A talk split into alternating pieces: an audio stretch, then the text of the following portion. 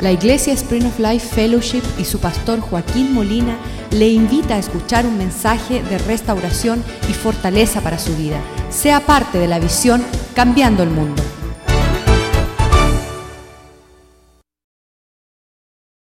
Te damos gracias por tu bondad. Te damos gracias porque esto lo instruiste, lo, lo ordenaste tú desde el principio de la fundación del mundo. Tú elegiste separar un pueblo especial, un real sacerdocio, un pueblo escogido para formar lo que se conocería en toda la tierra como la iglesia de Jesucristo. Y somos partícipes por la sangre del Cordero. Hemos sido bautizados en un cuerpo. Hemos caminado amando, edificando, obedeciendo tu palabra en todo tiempo, Señor. Colaboradores con Cristo de una herencia gloriosa. Pedimos que esta noche, Señor, puedas ministrar a nuestro cuerpo, a nuestro espíritu, a nuestro, nuestra alma, Señor. Que podamos ser transformados, Señor, al mismo imagen de tu unigénito, Señor. Pedimos, Señor, que tu palabra sea lámpara para nuestros pies y luz a nuestra senda. Que sea una buena semilla sembrada en un buen terreno, Señor, para dar una buena cosecha que te glorifique y que podamos andar en la forma que te agrada a ti, Señor. Queremos agradarte en todo, te lo pedimos en el nombre de Jesús. Bendice esta palabra, oh Dios. Amén y amén. Llevamos ya varios meses sorprendidos, no conmovidos, sorprendidos con aquellos que deciden no caminar de acuerdo a la instrucción que están recibiendo. Hebreos 12, versículo 15, la advertencia, cuidado que no quedemos corto de la gracia de Dios. La gracia de Dios que nos dirige en el camino que debemos de ir, aconsejándonos a cada momento. Yo no sé si usted es cristiano, pero si es cristiano, usted sabe que en cada momento de su vida hay una pequeña voz del Espíritu de Dios corrigiendo sus palabras, sus pensamientos, la meditación de su corazón. Su diario vivir es conmovido con la presencia del Señor que está dirigiendo. Dice, mirad bien que no sea que alguno deje de alcanzar esta gracia de Dios. Sabemos que somos pueblo escogido porque esta gracia ha visitado nuestras vidas. Dice que si nosotros dejamos de alcanzar esta gracia, que comienzan a brotar raíces de amargura y estas raíces de un sentimiento amargo estorba esta voz. Y llegamos a ser contaminados a tal nivel que ya no escuchamos la voz del Espíritu. Estamos escuchando un sentimiento amargo que nos dirige continuamente más y más lejos del propósito y de la voluntad de Dios. Versículo 16 dice que cuidado no sea que haya algún fornicario o profano, uno que vive lejos de las marcas del Señor, aquel que desea la bendición de Dios pero no el compromiso. Un día le pregunté al Señor, Señor, ¿por qué yo entiendo el adulterio? El adulterio es ir a tomar de lo que no es tuyo o compartir algo que no le pertenece a esa persona. Eso está mal, lo entiendo. Pero ¿por qué la fornicación? Se unen dos personas que se quieren y van a vivir, y el Señor me dijo, sin compromiso. Van a estar deleitándose en una relación íntima, pero sin compromiso. Y eso es una abominación a nuestro Dios, porque Dios se compromete y Dios desea que todo hombre se comprometa y que no exista fornicario que quiera arrimarse a una sombra sin participar en la existencia de esa sombra. Quiere tener una cercanía, pero sin entrar en el pacto matrimonial. Ese es un fornicario. Quiere los beneficios, pero no quiere la responsabilidad. Quiere vivir en una casa, pero no quiere pagar el mortgage.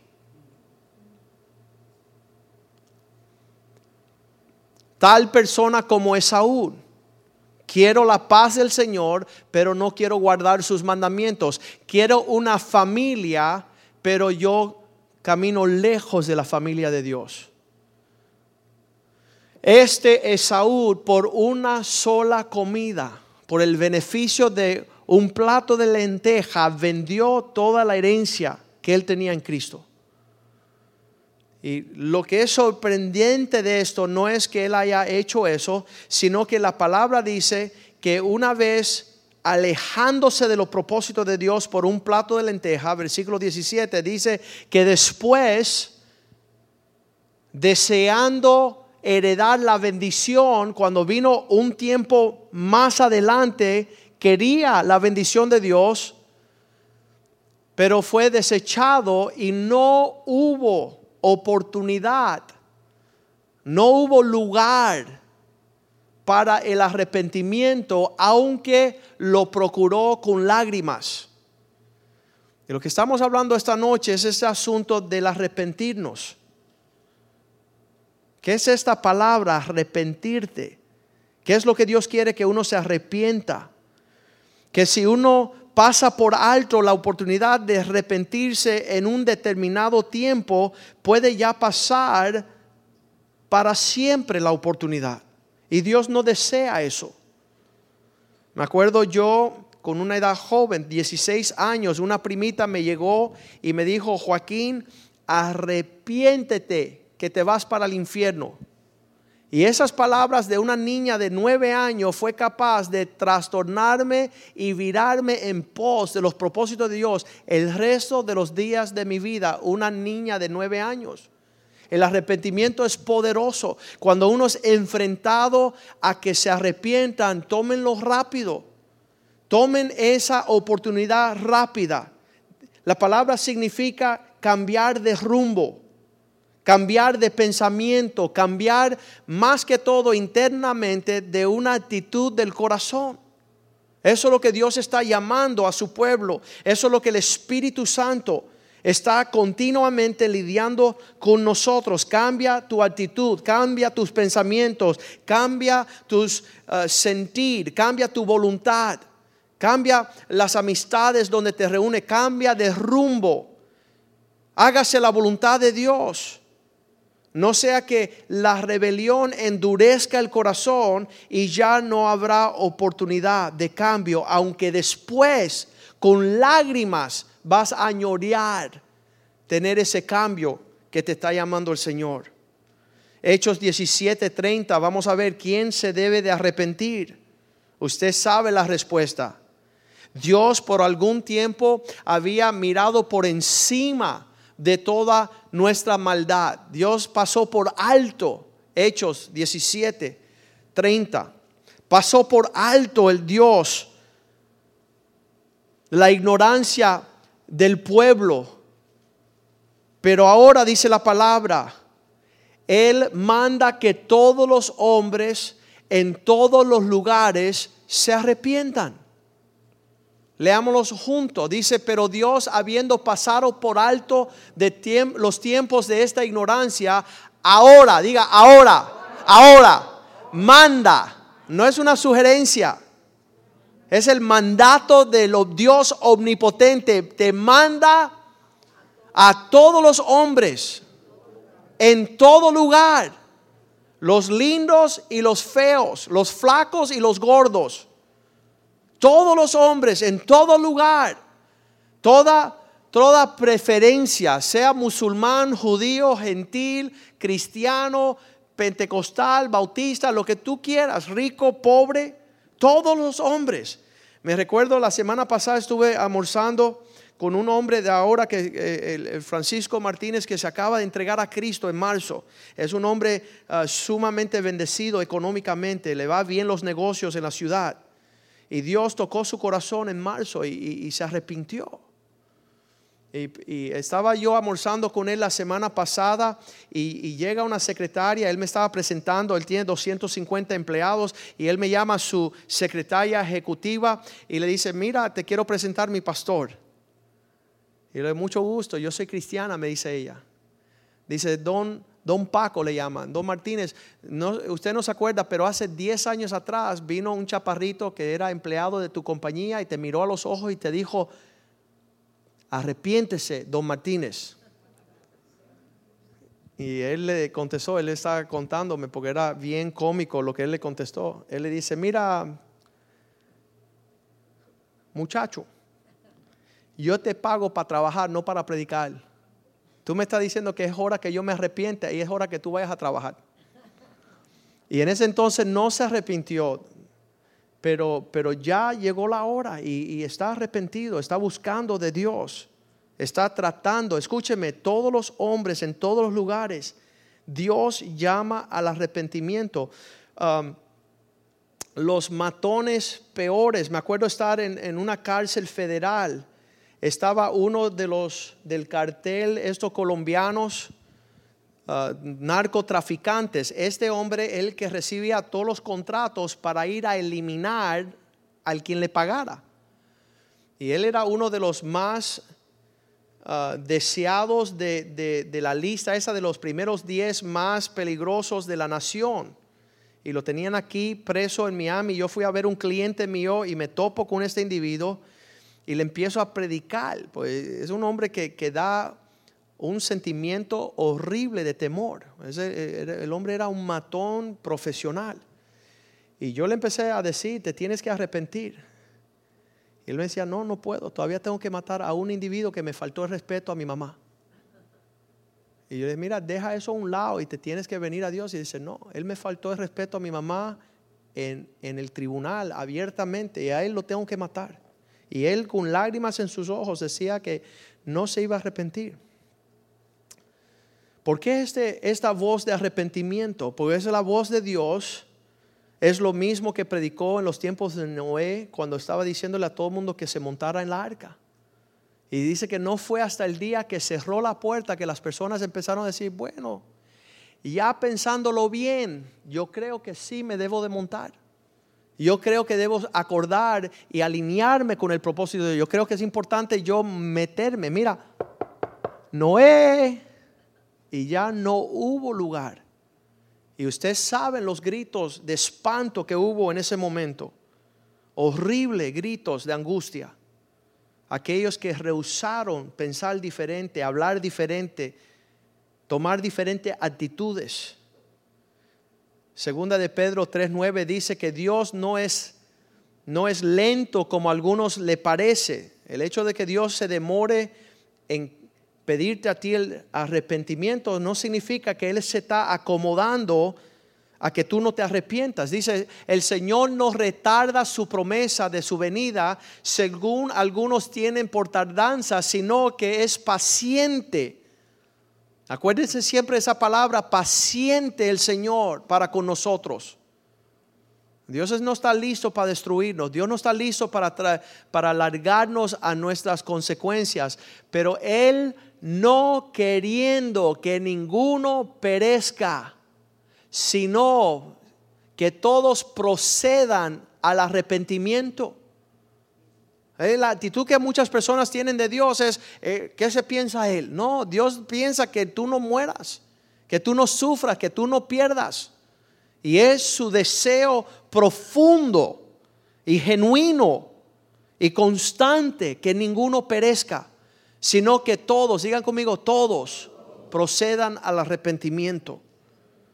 Dios no se está burlando de los que van a perecer. Dios no está a gusto aquellas personas que están caminando en rebeldía, en desobediencia. Dios desea que usted se alivie de esos pensamientos torcidos que no están eh, en concordancia de sus pensamientos.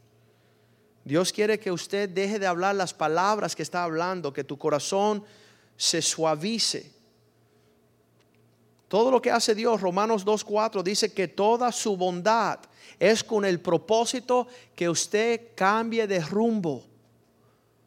Menosprecia las riquezas de su benignidad. Que Dios es tan bueno, tan bondadoso, paciente, longaminidad, ignorando que, que su bondad lo lindo del Señor es que usted se encuentra ahora en presencia de otro pastor que le dice las mismas palabras arrepiéntate. Cambia de rumbo. Toma otra decisión, toma otro sentir, toma otra actitud. La bondad del Señor está aquí y dice que debe guiarte al arrepentimiento. Las primeras palabras que predicaban los, los primeros predicadores, el primer sermón lo predicó Pedro en Hechos 2.38. ¿Qué, ¿Qué es lo que él estaba diciéndole? No pierdan la plenitud de la provisión del Señor. Acérquense a su herencia santa. 2.38. Pedro les dijo, arrepentíos, alíñense con Dios, bautícense, muestren que están comenzando a caminar como Dios le agrada, para que reciban los dones venideros. Toda la provisión de, de la bondad del Señor está para aquellos que se arrepienten. Es el fundamento para edificar cosas eternas. La palabra inicial que escuché yo es, Joaquín, arrepiéntete. Torna tu camino. Mira diferente. Pon otro fundamento en tu vida. Humíllate para que Dios te pueda dirigir, para que Él te pueda llevar. Imagínate que una persona esté caminando en esta dirección. René, ven acá. Estoy caminando lejos del propósito de Dios. El propósito de Dios está acá. Aquí está un hombre grande, fuerte. Y yo, quítate del camino. Y Él es lo que Dios va a utilizar para llamarme a arrepentimiento. Joaquín, torna. Cambia de rumbo. Cambia tu forma de ser. Que mira todas las cosas lindas que Dios tiene para aquí. Para, yo no las veo. Yo no puedo ver nada, solamente mi rumbo, mi amargura, mi, mi, pecado, mi prepotencia, mi arrogancia. Pero qué lindo sería voltearme a ver lo que se han arrepentido. Lo que han, dice la palabra de Dios, Hechos 3:19, para que vengan tiempos de refrigerio. Hay tiempos de angustia a este lado. El viento viene en contra de mí. Y René dice, ¿por qué estás peleando? tórnate en ese camino. No me da la gana. No quiero. Y, con mucha mansedumbre, aquellos que tienen el ministerio de decirle a las naciones, arrepiéntense, cambien de rumbo, miren hacia el otro lado. Y nunca van a ver lo que Dios tiene a menos que metanoia, cambian un sentimiento para empezar a decir, wow, qué lindo es el Señor. Qué lindo es pensar como Dios quiere que piense, que perdonemos, que seamos generosos, que andemos manso, que andemos como los humildes para ver su poder, su gloria, su honra, para ver el propósito de Dios. Gracias René por ese ministerio. Qué lindo es aquellos que están llamando. Para algunas personas que escuchan, arrepiéntese, es como el mentirte tu abuela. Es como decirte un insulto. Pero dice la palabra de Dios que este Juan el Bautista tuvo un ministerio más grande que todos los hombres. Y su ministerio en Mateo 3, versículo 2 dice que él vino anunciando que todos se arrepintieran, que todos cambiaran de rumbo, que comenzaran la vida que Dios tenía para ellos. Predicando en la palabra diciendo arrepentíos, metanoia, porque el reino del cielo está acercado. Mira, está aquí. Solo tengo que virarme. Wow, mira, está aquí. Ya las promesas de Dios, ya la provisión del Señor. Tengo paz en mi corazón. Ya puedo entrar en un refrigerio, puedo entrar en un tiempo de reposo. Ya conozco que Dios está conmigo y no en contra de mí. Estoy caminando en los propósitos de Dios, Mateo 3, versículo 8, diciendo, produzcan el fruto que viene, el cultivo de aquellos que se arrepienten, vienen frutos preciosos. Hacer pues frutos dignos del arrepentimiento. Y Cristo, después de escuchar a Juan el Bautista predicar ese mensaje en Mateo 4, versículo 17, Vino Cristo con el mismo, la misma palabra. Dios no está en contra de ti está a tu favor. Desde entonces comenzó Jesús a predicar y decir, arrepentíos, porque el reino de los cielos se ha acercado. Está al alcance, en otras palabras. Puedes practicar, pronunciar y proclamar y llamar arrepentimiento a tu prójimo. Diga conmigo, arrepentíos. Arrepentíos. Dígate a ti mismo, arrepiéntete, me quiero arrepentir. Quiero dejar de pensar torcidamente. Quiero saber los planes que Dios tiene para mí. Quiero que cambiar esta actitud. Quiero cambiar mis pensamientos, mis palabras, mi medio ambiente. Lucas 24, 47 dice que a partir de ahí el arrepentimiento y la remisión de los pecados debe de haber sido predicado en su nombre a todas las naciones.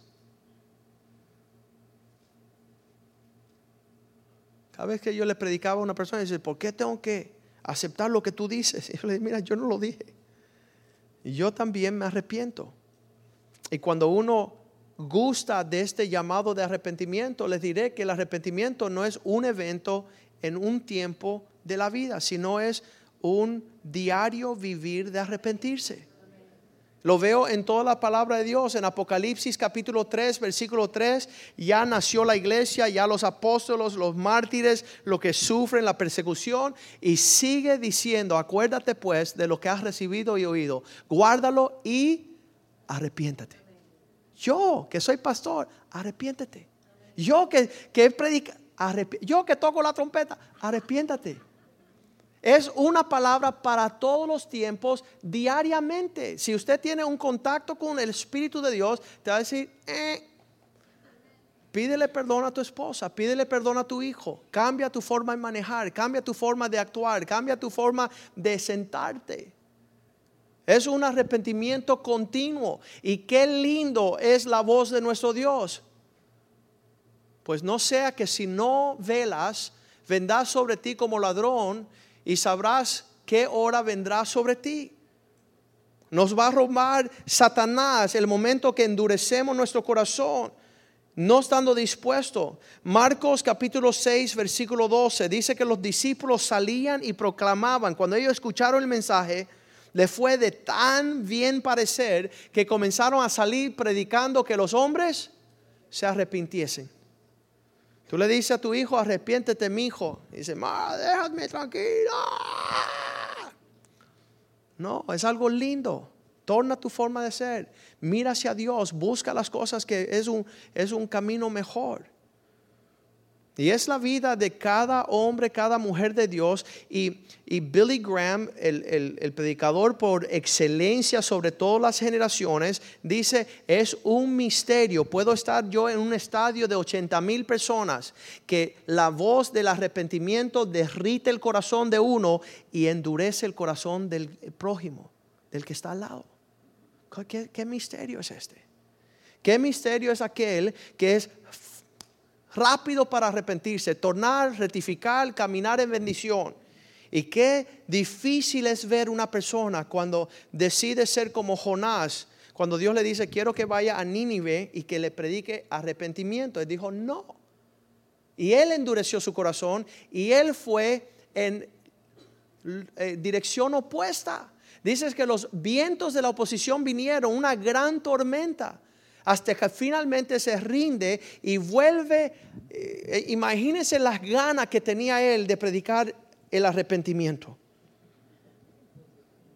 Él aborrecía la ciudad de Nínive porque eran unos matones, eran caníbales, ellos tomaban sangre del ser humano, eran feroces, eran unas bestias. Y el profeta justo de Dios lo que quería es que ellos fueran dignos del juicio de Dios. ¿A quién se recuerda eso usted? A nosotros mismos. Que cuando vemos una prostituta o una persona que está caída o un torcido, enseguida decimos que se vayan para el infierno. Malvado, maldito, que se pierda. Él me ofendió, que no se arrepienta, que se endurezca. Señor, endurecelo. ¿Sabes qué? No. Somos de un espíritu diferente, dijo Cristo. No estamos predicando juicio, estamos predicando salvación. Ser hechos libres para servir al Señor con alegría. Y Jonás capítulo 3, versículo 10 dice que Dios viendo que ellos se arrepentieron, tornó su ira y no hizo el mal que quería que le iba a hacer. Vamos a leer Jonás, Jonás capítulo 3 versículo 10. Dios viendo sus obras, enseguida que escucharon el mensaje del profeta torcido, ellos se tiraron al piso y vio Dios lo que hicieron, que se convirtieron de su mal camino. Y Dios se arrepintió del mal que había dicho que les haría y no le hizo el mal. Estaba yo hablando con un joven que había salido de, del alcance nacional de jóvenes en toda la isla. Le digo, ven acá, deja hacerte una pregunta. Si, si algún día por ahí en un hotel, por atrás, está entrando el comandante Fidel Castro y tú te topas con él, el sentimiento de lo que estás predicando es decirle a él que se arrepienta y que se convierta. Dice, no, ese es un agente de Satanás, ese se va para el infierno de cabeza. Ese sí que no tiene perdón de Dios. Y le digo, tú no has conocido la cruz de Cristo. Tú no, tú no tienes un evangelio genuino. Porque Dios vino a salvar lo que estaba perdido. Dios vino a rescatar lo que estaba torcido. Y la oportunidad es que todos los hombres puedan arrepentirse. Que Él lo haga o no, ya ese es su problema. Pero nosotros tenemos el deber de confrontar, sea quien sea, para llamarlo arrepentimiento. Para ver si Dios le da misericordia y alcanza tornar su corazón hacia Dios.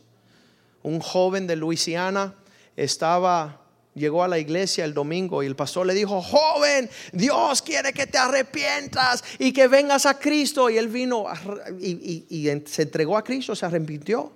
Y fue a la casa esa semana y le dijo, mamá, tú no sabes qué lindo es arrepentirse. Pero ellos eran la familia de la ciudad que eran borrachos y prostitutas. La mamá era prostituta. Y ella tomó suficiente de nuevo de venir a la iglesia el domingo próximo. Y cuando el pastor la, vio entrar, el pastor hizo así y se escondió. En el final del servicio, el hijo le dice a la mamá, mamá, ve adelante y arrepiéntete como yo lo hice la semana pasada. Y cuando ella vino hacia adelante, el pastor no pudo hablar con ella porque decía, ella no tenía perdón de Dios. Tenía una reputación bien fea y bien mala desde que 50 años. Así que el joven se paró delante de la mamá y le dijo, mamá, arrepiéntete en el nombre de Jesús. Y él le ministró salvación a su propia mamá. Nosotros que somos el pueblo de Dios tenemos que vivir una vida de arrepentimiento diario, no como religiosos, como aquellos que caminamos con Dios diariamente. Muchos verán nuestras actitudes y verán que vivimos una vida de arrepentimiento de pedir perdón. El otro día me llama un hombre de negocio y dice, Joaquín, eh, después que yo confié en ti algo privado, lo dijiste y ahora está corriendo la ciudad. Y fui a su oficina y le dije, perdóname, perdóname, me arrepiento delante de ti. Y eso tiene que ser nuestra actitud, nuestro carácter. Tenemos que vivir una vida quebrantada en la presencia del Señor. Tito capítulo 2 versículo 11. Dice la palabra de Dios, la gracia de Dios le aparece a todos los hombres anunciando salvación. Dios es fiel. La gracia de Dios que se ha manifestado, que trae salvación a todos los hombres. Me consta que cuando Cristo entró a nuestra familia, a primos, a hermanos, a tíos, a, todo cuanto viniera por ahí, Dios le enfrentó con una palabra, arrepiéntete. Y aquellos que se arrepintieron hallaron gracia y favor del Dios del cielo. Y vieron la gloria de Dios y están disfrutando las bondades de aquel que nos llamó de las tinieblas a su luz maravillosa. Una realidad, no una religión. Una experiencia verdadera que toca el corazón de aquel que se humilla en la presencia del Señor. ¿Qué hace la gracia de Dios? Tito 2, 12. Dice, esta gracia que se manifiesta para traer salvación, les enseñan que renuncien lo malo. Lo que no es de Dios, renúncialo. Dile, sal de mi vida, cambio de rumbo. todos los deseos mundanos. ¿Para qué? Para vivir en este siglo, en esta generación, sobria, justa, piadosamente. ¿Por qué? Reguardando esa esperanza gloriosa que se manifestará el día que Cristo vuelva por su iglesia. Él viene y va a haber dos tipos de pueblos sobre la faz de la tierra. Aquellos que se arrepintieron, que saben el día, la hora, el momento, que viven un arrepentimiento continuo. Y aquellos que endurecen su corazón. Y usted piensa aquí, bueno, si, si tal vez viniese un martillo así heavy, heavy, heavy sobre la cabeza de ellos y lo parten diez, ellos van a convertir. Y no es así. Vemos en Apocalipsis capítulo 9, este versículo me volvió loco. Apocalipsis 9:20 dice que cuando Dios derramó las plagas últimas de los últimos tiempos, y los otros hombres que no habían sido muertos por estas plagas, los que aún estaban vivos, ni aún con estas plagas se arrepintieron de sus obras malas ni dejaron de adorar los demonios, su hechicería, su santería, su idolatría, a las imágenes de oro, de plata, de bronce, de piedra, de madera, las cuales no pueden ver, ni oír, ni andar. Aún con graves plagas destruyendo la humanidad, estos hombres rehusaban arrepentirse. Martín Lutero, el gran reformador, el día que estaba caminando estudiando abogado. Estaba yendo en el campo con su mejor amigo y vino un relámpago del cielo y mató a su mejor amigo. Dijo, me arrepiento. Y se fue a ser sacerdote.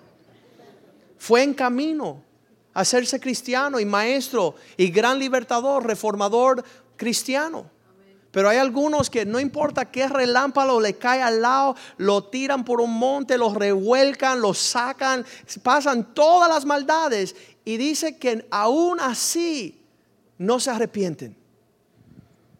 En un acontecimiento que tomamos un día, hice una jaula bien grande de 12 pies de largo de cristal, puse una serpiente gigantesca, una boa, y, le dije a los jóvenes, quiero que ustedes sepan el peligro que corren estando lejos de Dios y tomo un conejo de casi 20 libras y lo pongo adentro de la jaula, la cabeza de la serpiente en el otro lado, ¿no?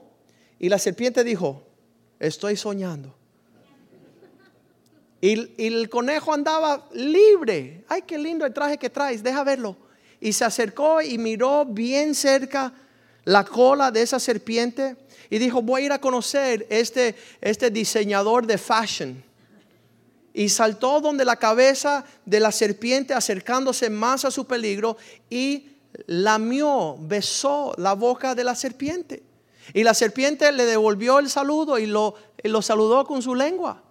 Y en dos segundos, con las rapidez de que no hubo oportunidad de arrepentirse y pedir auxilio, fue devorado ese conejo.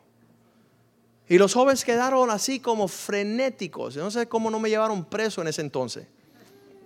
Pero ¿sabes lo que pasa? Llega un joven, dice, pastor, tengo un testimonio. Y le digo, bueno, este siempre anda con la suya, deja ver. Ok, ¿qué testimonio tiene? Él dice, jóvenes, le quiero decir, ese conejo fui yo cuatro veces ya. Que seguimos haciendo la maldad. Seguimos en camino post de la... Vamos a leer Apocalipsis y vamos a ver nuevamente en el capítulo 16 Apocalipsis 16, 9. Dice que vino el calor y los hombres se quemaron bajo la plaga del gran calor y seguían blasfemando a Dios, que tiene poder sobre estas plagas para detenerlas. Y no se arrepintieron para darle gloria. Aún bajo el calor de la plaga, del peligro. ¿Sabes qué? Genuinamente, la actitud de un cristiano verdadero es la capacidad de, escuchar un, ya, ya te entiendo, Señor. Ya te entiendo. Y tú estás constantemente en la percibiendo la mano de Dios ¿Cómo te guía? ¿Dónde te está dirigiendo? Eres rápido. Tú no lo dejas para mañana. Segunda de Timoteo 2:19. El Señor conoce a aquellos que son suyos. Todo el mundo que confiese el nombre del Señor, que invoque el nombre del Señor, apártese de lo malo. Eso es lo que es el arrepentimiento. Pero el fundamento de Dios está firme. El sello del Señor está firme sobre la vida de aquellos.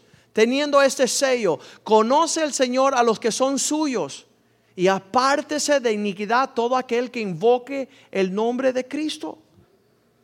Dios no tiene agrado de estas cosas. Ezequiel 18, 23. Dios no tiene agrado de, de vernos sufrir, vernos bajo plagas de juicio, de actitudes torcidas. ¿Quiero yo la muerte del impío? ¿De aquel que no se arrepiente? Dice el Señor. No.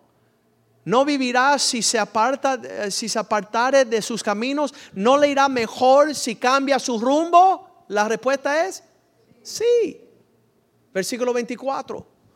Mas si el justo se apartare de su justicia y cometiere maldad e hiciere conforme a todas las abominaciones que el impío hizo, ¿vivirá él? Si el justo rehúsa, ¿sabes que hay algunos que se arrepienten la primera vez? Eh, yo me arrepentí en el 1972 y desde entonces nunca más. Y sigue en pos de su maldad. Si el justo cambia su camino, Dios le dará vida. No, ninguna de las justicias que hizo le serán tenidas en cuenta por su rebelión con que prevaricó y por el pecado que cometió, por ello morirá. Y entonces Dios dice en el 25, y si dijeres no es recto el camino del Señor, oíd ahora, casa de Israel, ¿no es recto mi camino? ¿No son vuestros caminos torcidos? ¿En pos de qué están yendo? ¿Dónde están yendo? Pablo dice en Filipenses 3:19, conozco a aquellos que comenzaron bien, pero su, su fin terminó mal porque prefirieron los deleites de este mundo. Se han hecho enemigos. Dice, el fin de los cuales será perdición, cuyo Dios es el vientre y cuya gloria es su vergüenza, que solo piensan en lo terrenal. Versículo 20. Vamos al 18, por favor. 3.18. Porque por ahí andan muchos de los cuales dije muchas veces y aún ahora digo llorando que son enemigos de la cruz de Cristo. No quieren cambiar de rumbo, no quieren crucificar sus pasiones, no quieren andar como Dios desea que anden. Vamos a terminar con leer segunda de Pedro 2:21. Dice, hubiera sido mejor para aquellos nunca haber conocido el camino de la justicia, que después de haberlo conocido, no querer arrepentirse, vuelven atrás del santo mandamiento que le fue dado, arrepentidos. Y dice, le ha acontecido a ellos como el verdadero proverbio el perro vuelve a su vómito y la puerca lavada a revolcarse en el cieno. Dios está viendo esto, es el tiempo que nosotros, el pueblo de Dios, podemos escuchar claramente la voz de Dios diciendo cambien su rumbo, cambien su parecer, cambien su actitud, cambien sus palabras, cambien su participación en estas cosas. Pongámonos de pies esta noche y pidámosle a Dios ser ya que Él es misericordioso y justo de traer a memoria estas cosas, nosotros decir, Señor, esta noche me quiero arrepentir. Esta noche quiero volver a ti. Quiero volver mis caminos al Señor para saborear tiempos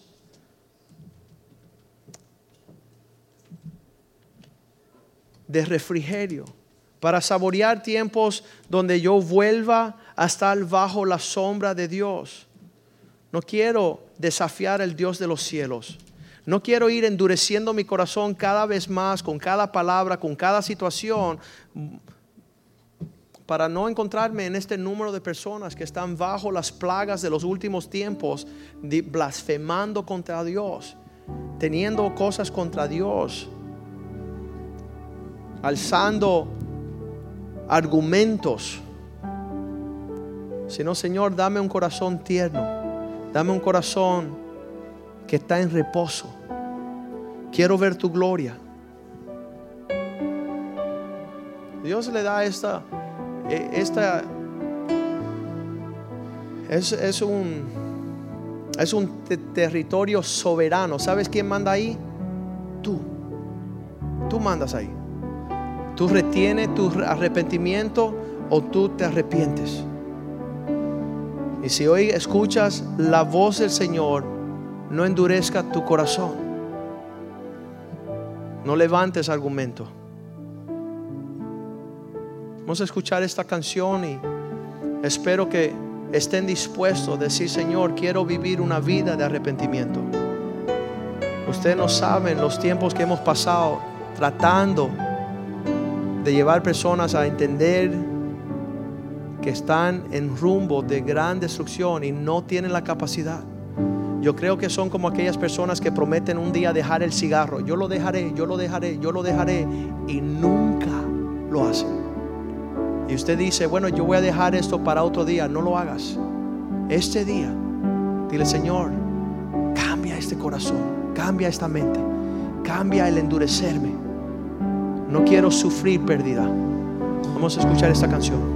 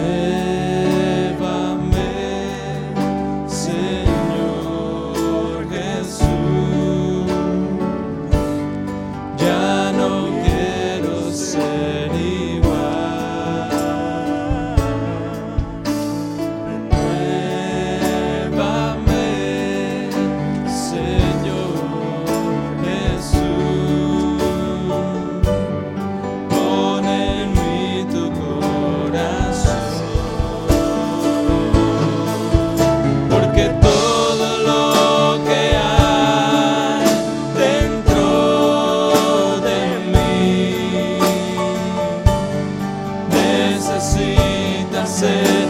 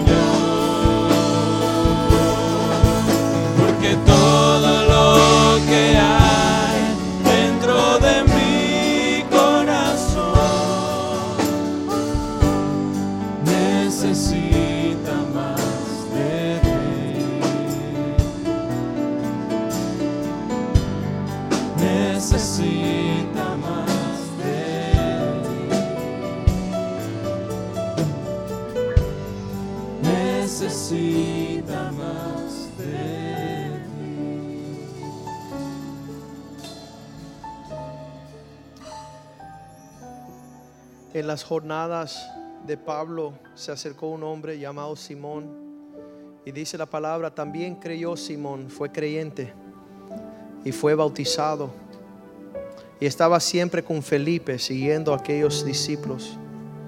Y viendo las señales, los grandes milagros, era parte de las conferencias que se hacían, estaba atónito, se sorprendía. Empieza a torcerse su corazón, ofrece dinero a los apóstoles y Pedro le dijo, tu dinero perezca contigo, porque has pensado que las cosas de Dios tienen que ver con dinero. No tienes ni parte ni suerte en estos asuntos, porque tu corazón no está recto delante de Dios. Arrepiéntete de esta tu maldad. Y ruega que Dios, si quizás te sea perdonada el pensamiento de tu corazón, porque estás lleno de amargura y resentimiento, eres un cínico. Y veo que estás en una prisión de maldad. Satanás te llevó como prisionero. ¿Sabes qué? Quiero darte la oportunidad, si en alguna vez has pensado torcidamente en cuanto a la obra del Señor, eso va a perturbar para siempre tu caminar cristiano. Este día el Señor dice, arrepiéntete porque tengo cosas hermosas para ti y estás cautivo bajo actitudes cínicas de la obra del Señor. Te has hecho un cínico en cuanto a la obra del Señor. Nunca he visto yo prosperar un cínico en las cosas del Señor. Todo le pone pretexto y peros. Pero hoy si tú te arrepientes, Dios te promete dar un caminar nuevo. Dios te promete renovar tu corazón. Dios te promete que tú veas la gloria que Él tiene para ti. Padre, yo te pido esta noche, Señor, que tú nos perdone.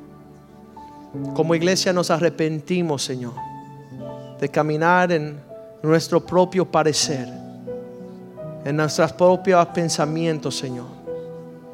Queremos ver tu gloria, oh Dios. Queremos que tú nos guíes en sendas, Señor, de paz. Queremos que tú renueves, Señor, nuestro corazón en tu presencia, Señor, para deleitarnos en tu hermosura, para gustar de las cosas eternas, para las cosas que tienes para nosotros en estos tiempos sean derramadas desde los cielos, Señor. Lávanos con la preciosa sangre de Cristo, Señor. Danos un comienzo nuevo. Que podamos, Señor, servir al Dios del cielo con todas nuestras fuerzas, amarle con toda nuestra alma, con nuestra fortaleza, nuestra mente, ser entregados a sus propósitos. Ver como Él ve, sentir como Él siente, caminar como Él desea.